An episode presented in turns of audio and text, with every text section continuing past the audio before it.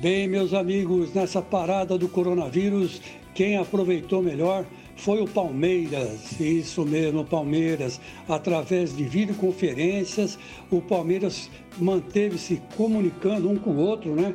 Inclusive o técnico Vanderlei Luxemburgo falou bastante com os jogadores via WhatsApp e está aí mostrando que a tecnologia veio para ajudar, não para atrapalhar. A diferença é que nos outros clubes, Corinthians, São Paulo e Santos, isso não aconteceu. Né? Ou se aconteceu, ninguém ficou sabendo. Né? E deveria, pelo menos, ser manifestado por todos os outros clubes. Mas, enfim, parabéns ao Palmeiras, que deu um exemplo de como trabalhar em, em dias de perigoso coronavírus. E tenho dito.